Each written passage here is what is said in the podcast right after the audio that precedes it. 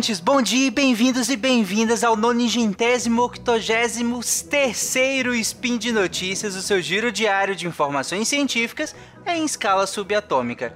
Meu nome é Tarek Fernandes e hoje dia 4 Elian do calendário Decatrin, que ninguém usa, e segunda-feira, dia 20 de julho de 2020, no historicamente consolidado calendário gregoriano, falaremos sobre medicina veterinária. E no programa de hoje, acidente elapídico e o tráfico internacional de animais, parte 2. Sim, porque no Spin 981 do dia 18 do 7, vulgo antes de ontem, no sábado, nós começamos esse assunto e vamos finalizar hoje. Então, sábado teve um spin, domingo teve um outro spin do Beraba sobre a República Democrática do Congo, então, inclusive um spin muito interessante, ouçam também.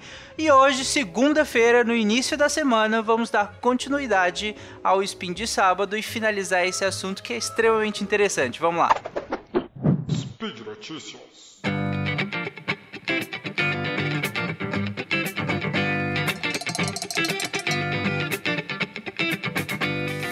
Bom, no spin passado, nós finalizamos ele falando sobre os acidentes elapídicos de modo geral, lembrando da família Elapide, que faz parte a Coral, que é a representante brasileira dentro dessa família, e as najas também fazem parte dessa família. Só que as najas, elas são originadas do continente asiático. Então nós não temos naja nas Américas, ou pelo menos não deveríamos ter, não temos de maneira natural. Naja nas Américas, mas ela também faz parte da família Lapide, assim como as mambas também fazem parte da família Lapide. Então, por conta disso, nós, é, a Naja em si, ela não é de tão importância no continente americano, principalmente no Brasil em relação a isso, porque quando acontece esse tipo de acidente, é nesse tipo de contexto que nós conversamos no spin passado e que vamos continuar conversando daqui a pouco contexto de tráfico de animais e tudo mais, ou em alguns outros contextos que ela pode ser trazida também por questões de estudo, mas é um pouco menos comum. Por conta disso, eu trouxe um artigo que foi publicado em 2017 no American Journal of Tropical Medicine and Hygiene, ou no é, Jornal Americano de Medicina Tropical e Higiene, em que eles analisaram os pacientes que deram entrada no hospital da Faculdade de Medicina de Chittagong, em Bangladesh com suspeita de acidente lapídico. Então, lá, essa, a naja é um animal natural, é um animal que faz parte da fauna de Bangladesh. E dos 884 pacientes de acidente ofídico, de modo geral, 70 foram identificados como vítimas de picada de naja caótia, ou caótia, que é a espécie da naja, inclusive, que picou o tal do estudante lá em Brasília. E eles chegaram à conclusão de que era essa naja porque eles examinaram a cobra que responsável pelos acidentes, e seja as pessoas levando a cobra até o hospital, né, no, no, momento em que dão entrada no hospital, ou pela detecção de antígeno específico do veneno dessa cobra no, no soro do paciente, no sangue do paciente. Então, eles fazem um teste, a gente chama de ELISA, para detectar esse antígeno que é específico dessa serpente no, no soro do paciente. Eles usam, inclusive, anticorpos de coelho fixados numa plaquinha, e aí quando você põe o soro do paciente, se tiver aquele antígeno daquela cobra, ele se liga e eles conseguem ler isso, eles conseguem ver isso por, por uma série de testes e o aparelho lá, que é bem interessante. Mas esse artigo, ele traz muitos dados que são legais, eu vou discutir alguns deles aqui, mas eu achei legal começar falando um caso clínico que ele cita no artigo, para vocês terem noção de, do que, que acontece quando alguém é picado por uma naja mesmo. E aí eu vou trazer um, um caso de um trabalhador rural de Raujan, que é uma, uma região próxima ao hospital lá, lá em Bangladesh também. Ele tem 18 anos e ele caminhava para uma vala de drenagem a mais ou menos às 7 horas da noite, às 19 horas, e ele foi picado no pé por uma cobra que ele descreveu como escura e de aproximadamente 1,20m. Ele aplicou torniquete próximo ao pé e próximo à coxa, então ele constringiu ali, eh, interrompendo a circulação. E mais ou menos uma hora depois da mordida, ele começou a sentir fraqueza e começou a sentir as pálpebras pesadas e caídas. Lembra que eu falei no spin passado sobre o que, que acontece quando você é picado, né, por um por uma serpente da família Lapide. Eu falei dessa questão da, das pálpebras começarem a cair por conta dos músculos perderem a tonicidade e, e começa a cair. 90 minutos depois da picada, ele começou a sentir dificuldade de falar e de engolir, de deglutir. Ele não estava mais conseguindo fazer isso de maneira satisfatória. Umas duas horas depois, ele começou a sentir fraqueza na região do pescoço. E aí começa aquele sinal é, que a gente vai falar mais pra frente do, do pescoço quebrado, em que a cabeça tende a ficar pendida. Duas horas e meia depois, ele começou a sentir falta de ar. E aí, logo em seguida, ele foi internado no hospital, mais ou menos três horas depois que ele foi picado. Ele foi mordido. E haviam duas marcas de, da, da punção nas presas dela, e de 15 milímetros a distância uma da outra, no dorso do pé direito, que foi onde ele foi mordido. No momento que ele foi admitido no hospital, ele já estava com pitose bilateral, ou seja, as duas pálpebras caídas, e foi e além disso ele já não estava mais conseguindo mexer o globo ocular. Ele já estava ah, com dificuldade de conseguir movimentar o olho. O pescoço já estava bem caído. Ele não estava mais conseguindo abrir a boca direito, fal nem falar, nem deglutir e nem colocar a língua para fora. Já estava quase tudo paralisado.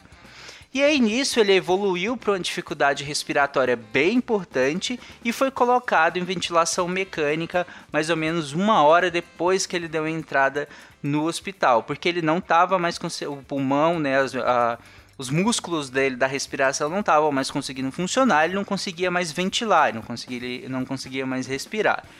Ele foi tratado inicialmente com antibióticos, com, um, com um lembra que eu expliquei no episódio passado, que a função é justamente melhorar essa disponibilidade de acetilcolina para que ele consiga fazer essas funções musculares, nervosas musculares. E também foi tratado com atropina. A atropina ela é um antagonista competitivo dos efeitos muscarínicos da acetilcolina. Porque pensa comigo, se eu estou dando um anticolinesterase, eu aumento a disponibilidade de acetilcolina. Só que a acetilcolina está envolvida em uma série de outros processos, não só esse. E aí pode ser que você tenha outros efeitos adjacentes ao que você quer. E aí você pode ter o que a gente chama de efeitos muscarínicos dela. E aí pode incluir a bradicardia, ou seja, a diminuição da frequência cardíaca, e uma hipersecreção, que seriam efeitos parasimpáticos. Então ela, a atropina ela tem que ser administrada antes de ser administrada a neostigmina, que é o anticolinesterase que eu expliquei. Além disso, ele recebeu o soro antiofídico, óbvio, em duas doses. A primeira, depois que a primeira dose foi administrada, mais ou menos uns 30 minutos depois, ele teve uma reação anafilática. Lembra que eu também expliquei no episódio passado que pode acontecer quando você ministra o soro, uma reação tipo alérgica ao, ao próprio soro. E aí ele teve que ser tratado com adrenalina e com hidrocortisona, que é um corticoide corticoide eu expliquei bem como é que ele funciona naquele meu spin sobre a dexametasona, que é um corticoide esteroidal, né? Um anti-inflamatório esteroidal. E é justamente para isso, para diminuir essa ação inflamatória, essa ação imunológica do corpo contra o veneno e não ter todos os efeitos secundários que seriam muito deletérios nesse momento. Então ele teve essa reação e foi tratado com adrenalina e com um corticoide. Só que ele não teve uma boa resposta, ele não teve uma resposta positiva ao antiofídico e a dose teve que ser repetida sete horas depois do tratamento anterior a, com adrenalina e com a hidrocortisona. E ainda assim ele não estava respondendo bem, ele acabou evoluindo a óbito sete dias depois que ele, que ele foi admitido no hospital. Inclusive, pouco antes da morte, a saturação de oxigênio dele, que é, é como se fosse a quantidade de oxigênio que ele tem circulante no sangue, estava próximo de 21%, que é uma saturação muito baixa. Ele, inclusive, acabou entrando em status epilético, então o caso dele evoluiu bem mal e ele evoluiu a óbito uh, sete dias depois que ele foi admitido. Eu trouxe esse caso justamente para ficar bem claro como que é um acidente por naja. Claro que no artigo ele traz outros casos também, inclusive de uma menininha de, de ou 7 ou 11 anos que acabou sobrevivendo a esse acidente também, outros casos sobreviveram, é, mas esse ele acabou falecendo. O artigo ele traz muitas informações interessantes. Eu acabei separando algumas só para você, porque eu achei bem legal mesmo.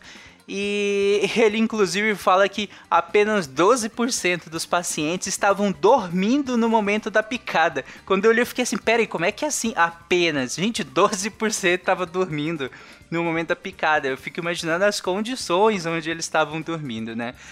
Um outro dado que eu achei bem preocupante é que todos os pacientes, todos os 70, né, do, do acidente lapídico por Naja, fizeram um torniquete. E isso é extremamente prejudicial, porque se você constringe a circulação no local da, da, da, da mordida, você pode inclusive é, piorar a situação de necrose nesse local. Claro que o, o veneno, a peçonha da Naja, ele não tem tanto essa característica necrosante. É diferente do, das peçonhas das cobras, no caso brasileiras, que são da família Viperidae, que aí tem muito forte essa capacidade necrosante, né? E se você fizer um torniquete, você piora muito a situação. No caso da Naja, um pouco menos, mas ainda assim, além de não ter eficiência nenhuma, não ter eficácia nenhuma, pode prejudicar. Porque se ela está injetando essa peçonha em você, essa pessoa cai na sua corrente sanguínea e muito, muito, muito rápido. Não vai adiantar nada você constringir a circulação ali, que você vai só prejudicar o seu membro. Então, gente, não façam isso. Além disso, 37 dos 70 que foram admitidos, eles foram primeiro a um curandeiro local para depois ir ao hospital. E esse curandeiro, inclusive, fazia cortes no local da, da mordida e dava uma infusão de ervas para essas pessoas beberem, o que pode ser muito perigoso também, fazer cortes, né?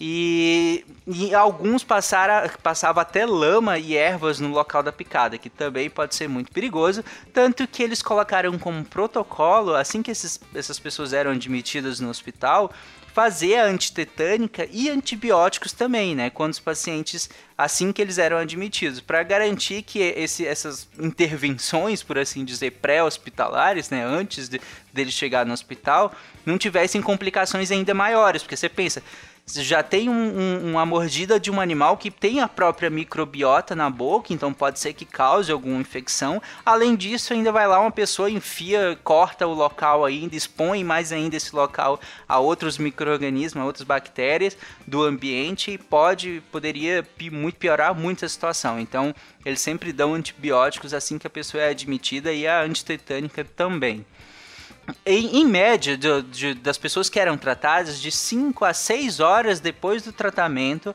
a maioria dos pacientes tiveram a melhora clínica. Então, depois de, de aplicado o soro antiofídico, de 5 a 6 horas, a maioria evoluiu bem.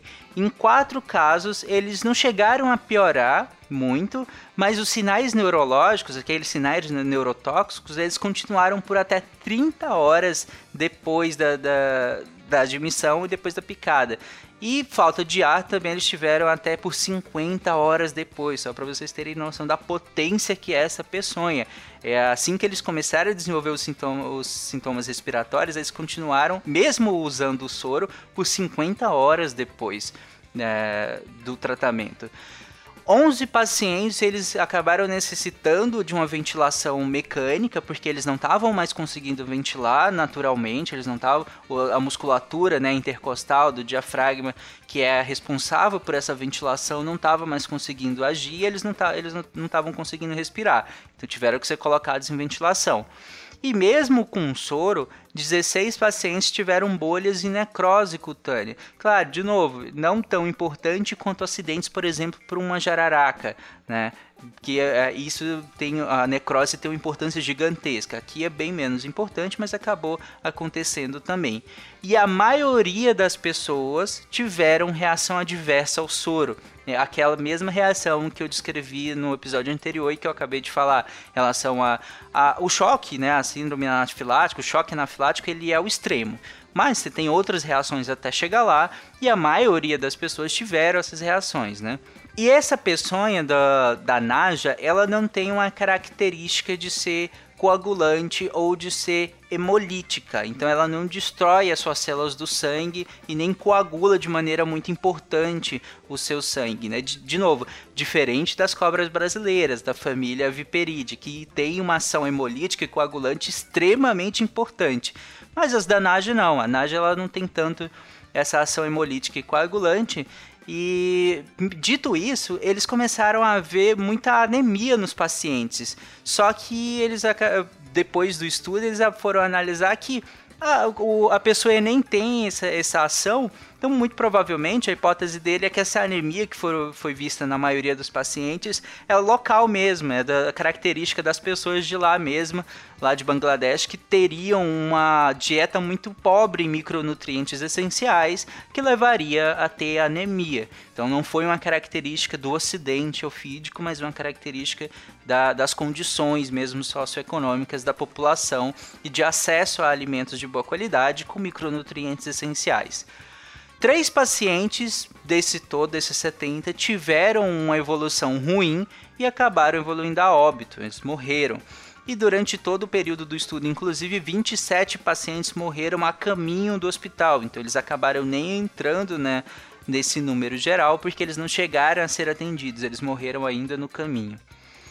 Bom, mas voltando ao caso de Brasília, voltando ao Brasil, qual foi o desfecho do tal estudante que foi mordido por um anaja, o Pedro Henrique? Ele recebeu alta no início dessa semana, no início da semana passada, sem muitas sequelas, pelo que a gente sabe. Alguns veículos de imprensa falaram que ele teve uh, algumas sequelas no local, parece que ele teve alguma certa necrose no local, e algumas sequelas cardíacas, mas a gente não sabe. Aparentemente a família proibiu de divulgar boletins médicos em relação à saúde dele. E é isso. O ponto positivo, se é que né, pode se falar assim dessa história toda, é que ela acabou sendo um estopim para uma investigação de uma possível rede de tráfico nacional e internacional de animais silvestres e exóticos. E aí, um, é, inclusive, exóticos, eu não sei se todo mundo entende, exóticos são animais que são silvestres, mas que eles não fazem parte da nossa fauna, ok? No dia 8 de julho, né, semana passada, o batalhão ambiental da Polícia Militar encontrou a serpente, a Naja, deixada próxima a um shopping lá de Brasília. Ela teria sido abandonada lá por um amigo do Pedro, que também seria estudante de medicina veterinária lá da mesma faculdade, lá em Brasília, e ele, ter, ter, ele teria abandonado essa cobra lá. No dia 9 de julho, outras 16 serpentes foram encontradas em um mar, em Planaltina também, e essas 16 serpentes, algumas inclusive exóticas, né? É, também seriam do tal Pedro Henrique lá, é, que foi picado, que foi mordido, né? E elas, essas serpentes, elas estavam magras, estavam desidratadas e com algumas lesões. No dia 10 de julho, é, mais uma cobra foi apreendida na casa do pai do Gabriel Ribeiro, que seria amigo do Pedro, esse amigo que teria abandonado essa naja lá perto do shopping. Então, indícios, a, além de, de dela ter sido apreendida essa cobra lá nesse apartamento, a polícia também encontrou indícios de que eles estariam tentando reproduzir, ou teriam conseguido, né, eventualmente, reproduzir esses animais, o que não pode. E desde a semana passada, mais de 30 serventes e outros animais exóticos, inclusive três tubarões, foram resgatados só no Distrito Federal. Lembrando, gente, que vender animais silvestres é crime ambiental segundo a Lei 9605. E apesar de bizarro, extremamente triste, o tráfico de animais é a terceira atividade clandestina mais lucrativa do mundo, ficando atrás só do tráfico de drogas e do tráfico de armas. Uh, e a legislação brasileira ela não permite o comércio e a criação de animais peçonhentos no, no, no Brasil. É, mas os não peçonhentos, eles, eles são regulamentados a nível nacional, ou pelo menos eram regulamentados a nível nacional pelo IBAMA, mas desde 2011 uma lei complementar deu poder para que os estados e municípios decidissem quais cobras poderiam ser vendidas como animais pet, desde que não fossem peçonhentas. Então fica a pergunta: eu posso ter um réptil no Brasil? Eu posso ter uma dessas serpentes no Brasil?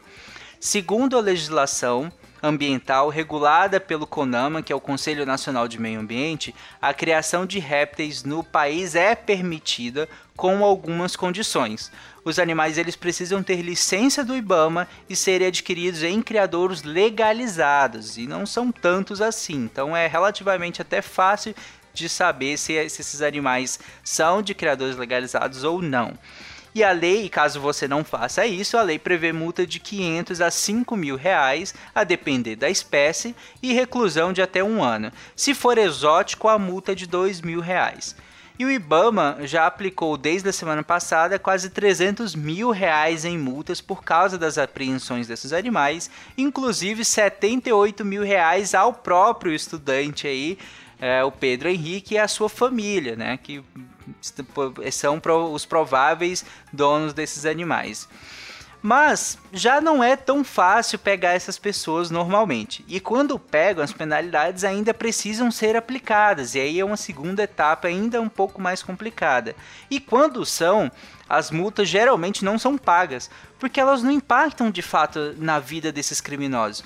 O, o, traficante ele tem o um nome inserido no cadastro informativo de créditos não quitados do setor público, ou CADIM, que é um banco de dados de pessoas que têm dívidas com a União.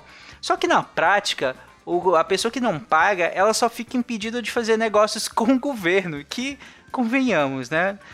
E por isso, quando se faz uma apreensão, a polícia tenta sempre indiciar essas pessoas por maus tratos aos animais, por formação de quadrilha, que são crimes passíveis de detenção.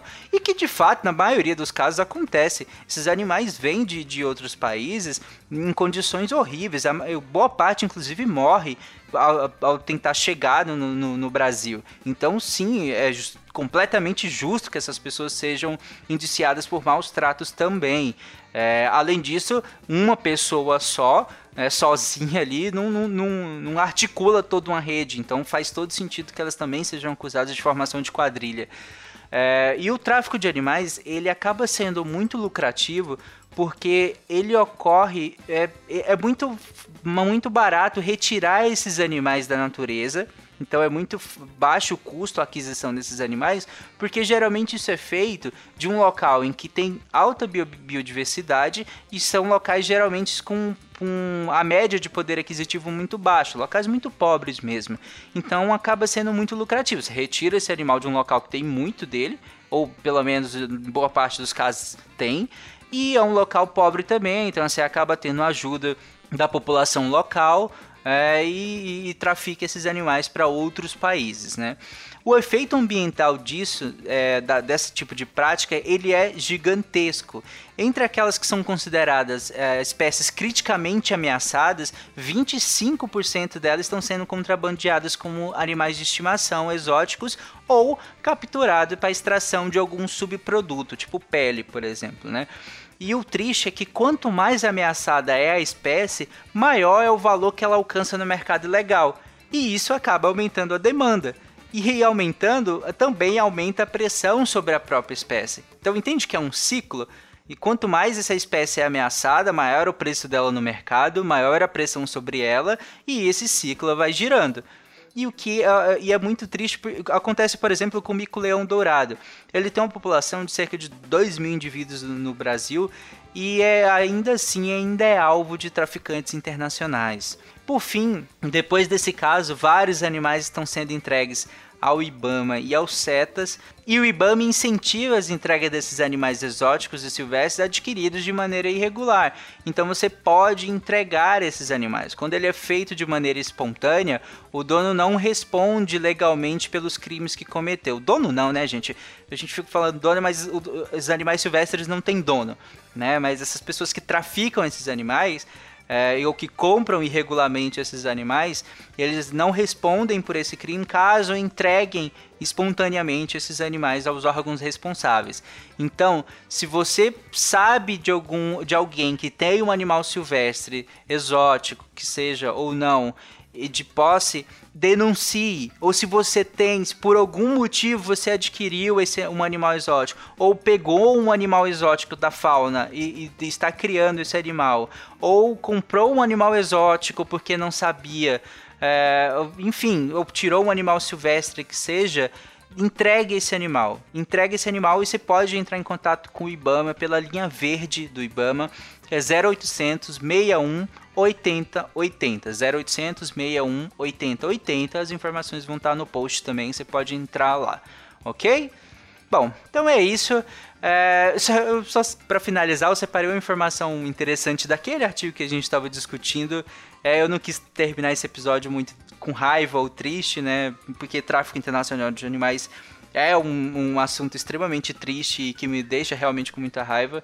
Então, para não terminar assim, eu tiro a informação legal daquele artigo que teve um paciente que ele havia sido mordido no pé e aí ele acabou levando a cobra, inclusive, lá para o hospital, lá em Bangladesh, e foi identificado positivamente como anaja caote, né? Então, caramba, foi mordido por um anaja, vamos lá, aquela correria toda. E aí, só que aí o paciente não apresentou nenhuma neurotoxicidade ou e nenhuma formação de bolha, necrose, nem nada. 48 horas depois ele recebeu o alta e a análise que os pesquisadores fizeram é que muito provavelmente ele recebeu o que a gente chama de mordida seca, em que a cobra morde, a serpente mordeu, mas não injetou nenhum veneno, injetou nenhuma peçonha nele. Então, que cara sortudo, né? Foi mordido por uma naja e saiu de lá todo serelepe 48 horas depois, sem nenhum problema. Então é isso, gente. Todos os links e referências sobre o que eu falei aqui estarão na postagem desse episódio. Lembrando que esse episódio, todos os outros do Spin de Notícias, só é possível por conta do seu apoio no patronato do SciCast. Então, quando você apoia o patronato do SciCast, você está apoiando o SciCast, o Spin de Notícias, o Contrafactual, o Portal Deviante, você leva todo mundo no pacote. E é isso, gente. Um abraço e até amanhã com mais um Spin de Notícias. Lembrem de amar os, amar os animais. Beijo!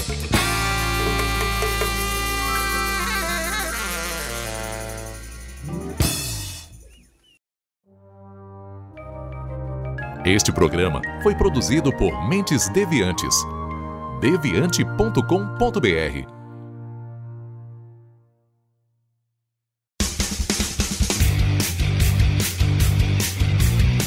Cortes, edição de podcast.